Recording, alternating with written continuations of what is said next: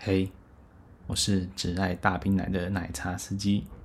那继我们上集介绍了福冈的中轴之后呢，接下来我们要介绍的是另外一个名气不像吉原或是关西那么一样有名，但是对于台湾的茶友们来说算是蛮方便的，那就是冲绳。毕竟它最大优势呢，就是离台湾很近嘛。如果从桃园机场呢搭飞机到冲绳，大概就大概一个半小时左右吧，比桃园机场搭到香港还近。那还有一点也是很方便的，就是当地的交通，特别是呃，假设你没有想要去冲绳其他景点的话，你就主要目的就是要去泡泡浴的话，那他们泡泡浴呢，主要集中在那霸的坡上宫一带，那边附近就有蛮多泡泡浴的店呢。虽然如果上 City Heaven 去看呢。冲绳当地的泡泡浴的店家呢，不会比其他日本呃本岛或是九州或是比较知名地方的总数量或是总职业人数看起来这么多。但是因为毕竟冲绳就这么小一点地方，那那个街区呢，其实也就塞了好几十家泡泡店。我想这个数量你要慢慢挑，挑到你适合的妹子，其实也没有那么困难的。那你从机场出来呢，可以直接他们。搭他们的机场单轨电车呢，就可以从机场一路搭到应该是旭桥站。那从旭桥站呢下来，走路到坡上宫那边，大概就十几分钟的路程。那你中间呢，你就可以找一间看着顺眼的平价旅馆就住进去了。那边其实蛮多平价旅馆的，所以整体交通来讲呢，就真的很方便。你从机场出来搭个十几分钟电车，然后再走路去，其实。也是挺方便的，跟福冈到中州其实差不了太多了。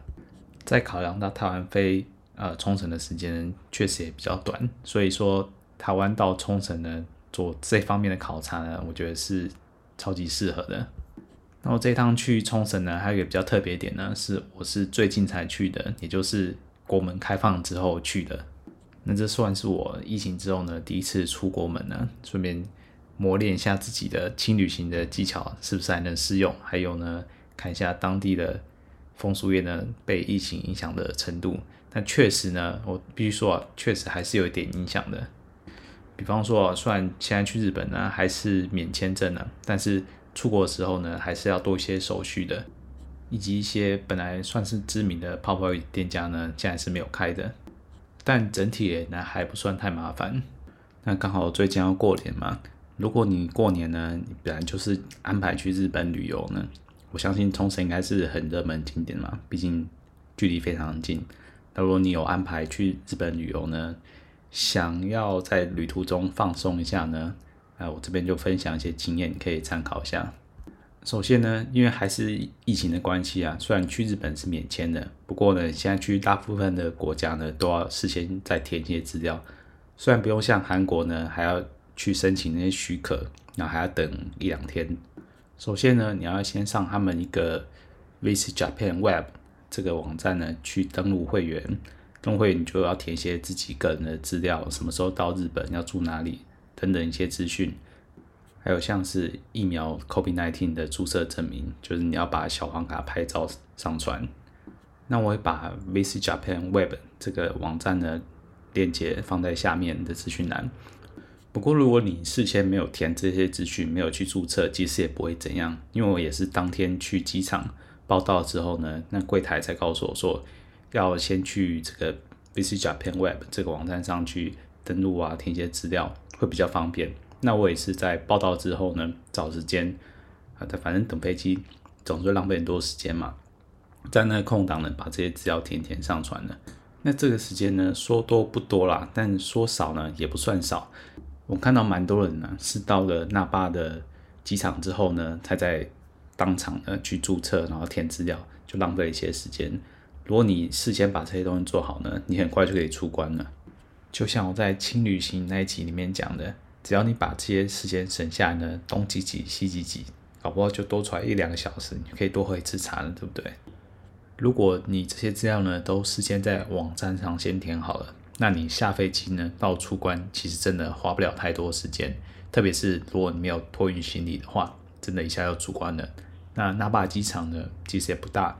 我当天是选择坐单轨电车，毕竟机场就站嘛，那坐车到须桥站呢，其实也就没几站，一二十分钟就到了。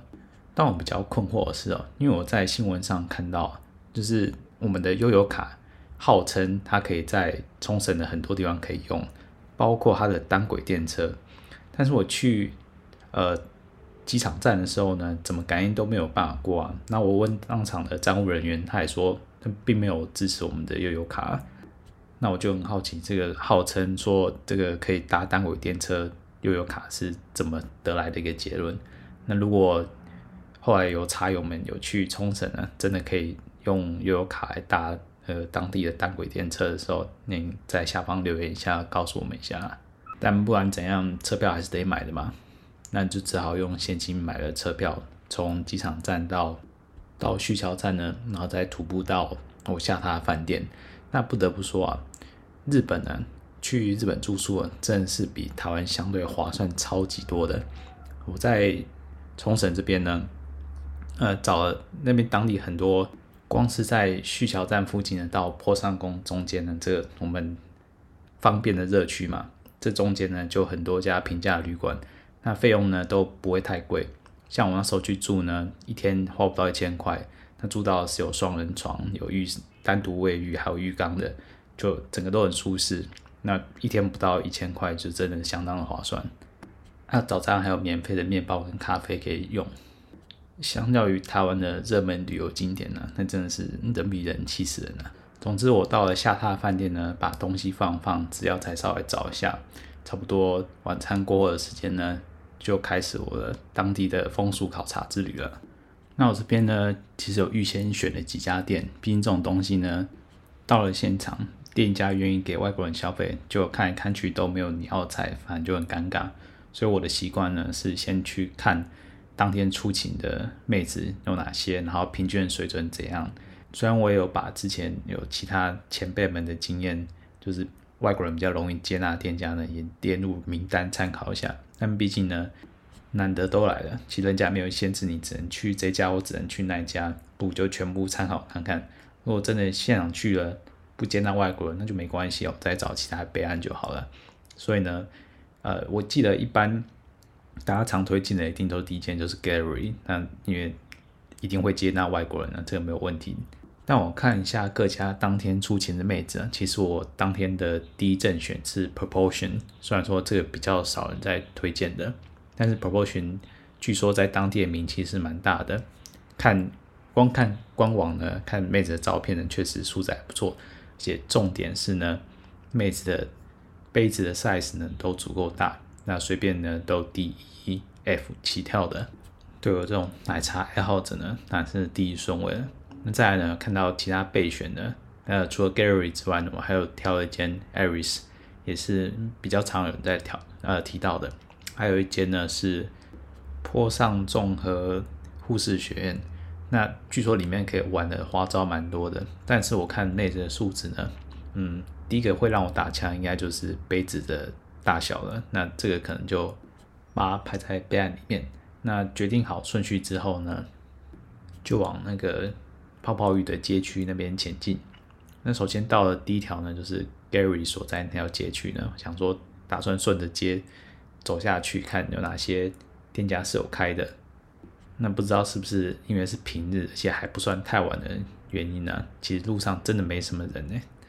就偶尔零零星星的会有一些黑服在店门口，就问你，要不要过来观光一下？那我现在是到了 Gary 的地址附近呢，就发现找找不太到店门。那后来上网才发现呢，听说好像 Gary 是已经倒了，不知道是暂停营业还是怎样。但奇怪的是，我当天之前我记得去查当天呃出勤的日子的时候，发现那个网站还是在的，但我不知道为什么当天就找不到了。那还好，当然不是我的第一首选，而且我还有很多备案，所以做这个的时候呢，呃，各位茶友们要记住了，就是最好还是选择多选两三家备案的。如果这家不行，还有其他间可以选择。虽然说当天路上还是有非常多的泡泡有店家，对了，你不怕真的很想小头就真的很痒的时候，你不怕找不到地方消费的啦。那除了 Gary 之外呢，护士学院、Aris 跟 Proportion 都有开。所以就当然第一天先去 Proportion 先看看了。那不知道是不是因为人气很好的关系，他其实不需要有黑服小弟在外面揽客，外面没有站人的，我就直接进去跟柜台打招呼。这一点呢，跟我上集提到的那个中州的调皮兔子一样，他们也是没有黑服在外面揽客的。可能人气好的店，反正客人自己会进来，不需要外面去特别去招呼了。那进去之后呢，柜台坐的是大叔啊，他也没有穿着西装，其实穿的还蛮随性休闲的。那我进门也是先表明了我是台湾人，可不可以消费之类的。那他说哦，没问题，来就补。但当然也不是每位妹子都愿意接纳外国人嘛，所以他其实大叔手上大概有五六张的卡片吧，那他选选挑一挑，大概就挑了两位出来而已。那一张脸是全麻，那一张脸呢是半麻。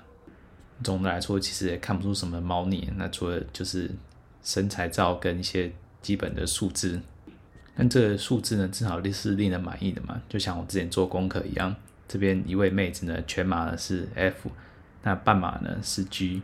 看照片呢，是身材确实都还不错。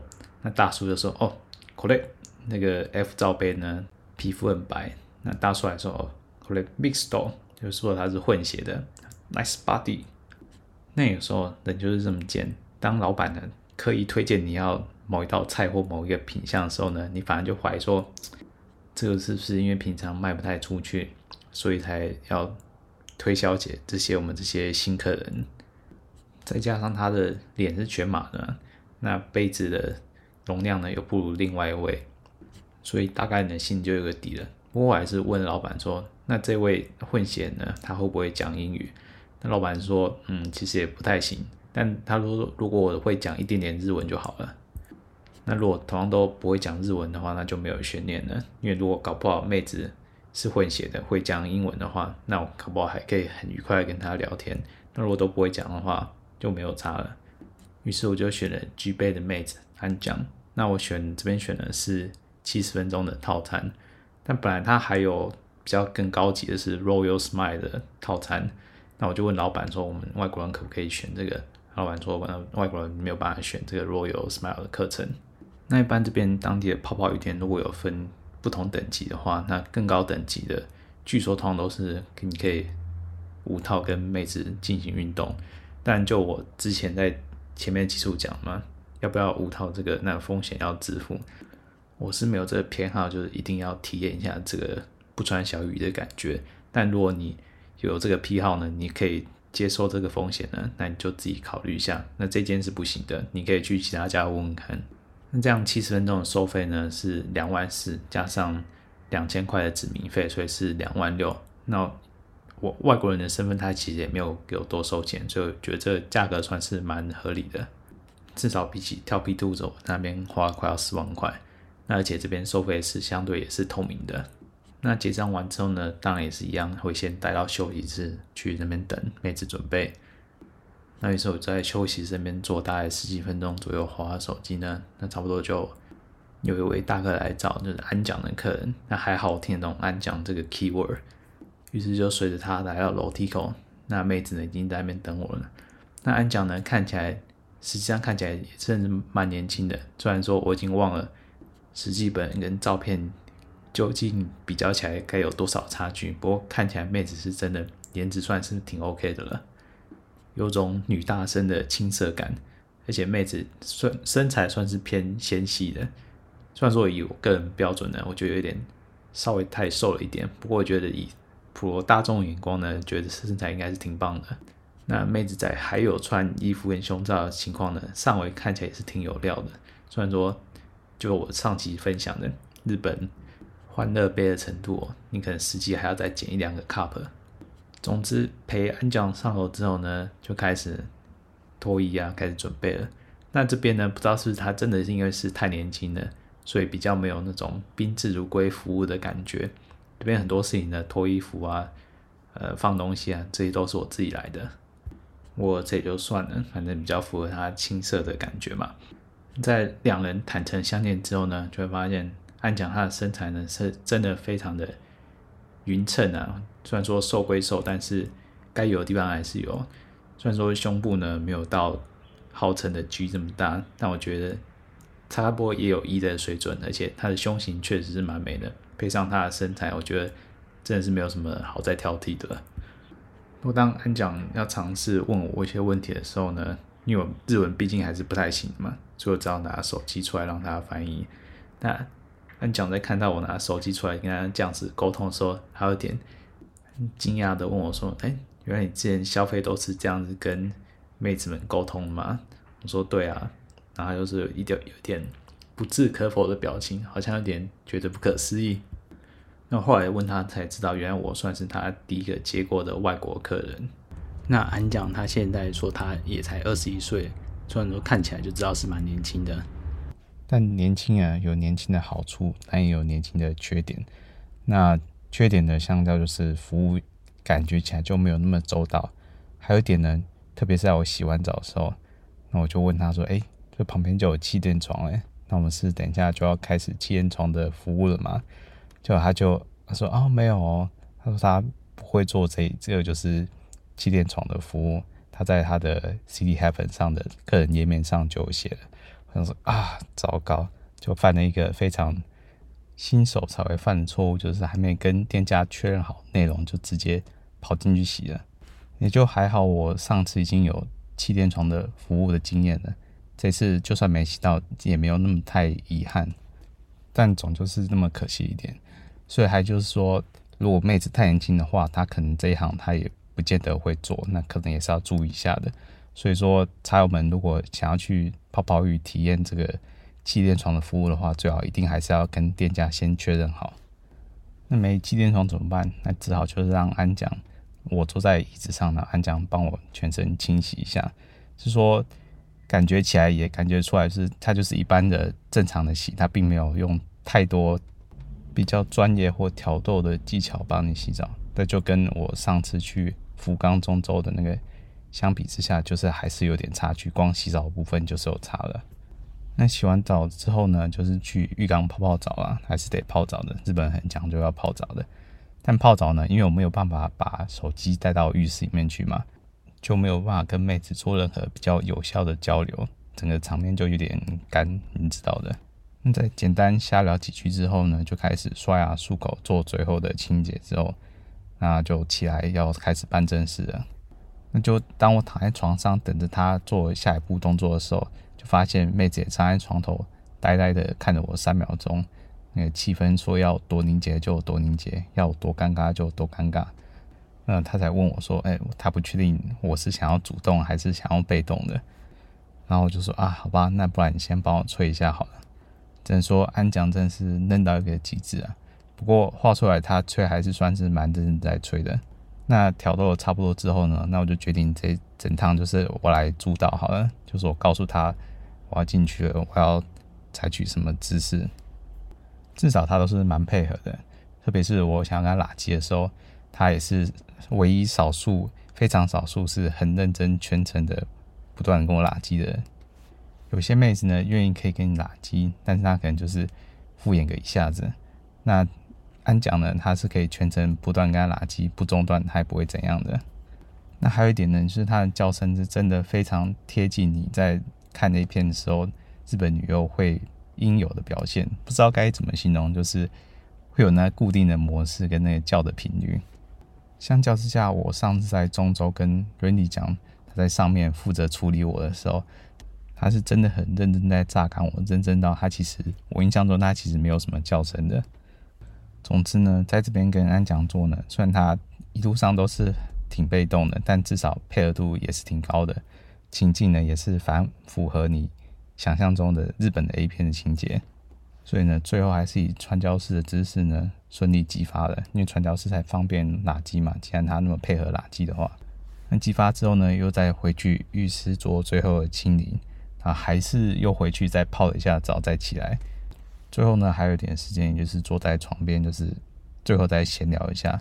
那他说他是新潟那边人，那冲绳好像是他第一个、第二个工作的地方。他之后会去东京，也会去福冈那边。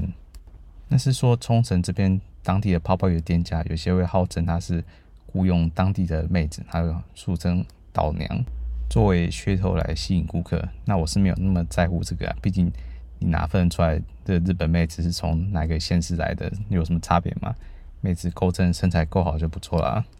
最后呢，安讲也说他有来过台湾，有看过一零一啊，去吃小吃。这个聊着聊着呢，那闹铃也就响了，所以呢，就是嗯彼此就穿好衣服就出去了。但他其实也没有送我到楼下，他就是送我到楼梯口，就跟我拜拜了。自然也是没有那个传说的感谢小卡。想当初的那个 Randy 讲也是有呃挽着我就陪我一起下楼的，这个一分钱还是一分货啊，服务还是有差别的。那之后本来还想另外找时间去看看 Aris 的，毕竟 Aris 的妹子的班表呢，看起来还有一些妹子是也许会有点兴趣的，但是因为有某些原因，加上好像没有那么强烈的欲望想要再去隔天再去消费了，所以呢，今天就只分享 Propulsion 泡泡浴的消费经验。那我会把这些我刚刚提到所有店家我有兴趣店家的官网的网址呢，放在下面或者放在我的 IG 里面。还有一些我之前看过比较有用的文章，会一并的放在资讯栏里面。那我自己浏览过的经验呢，应该是还是有蛮大部分店家是愿意接受外国人，特别是台湾人的。但并不是店家里面所有的妹子都会愿意接纳外国人的，特别是你不会讲日文的时候。所以说呢，你遇到有心仪的妹子呢，也不要抱太高的期待。若到店内一定会点到，一切就是随缘吧。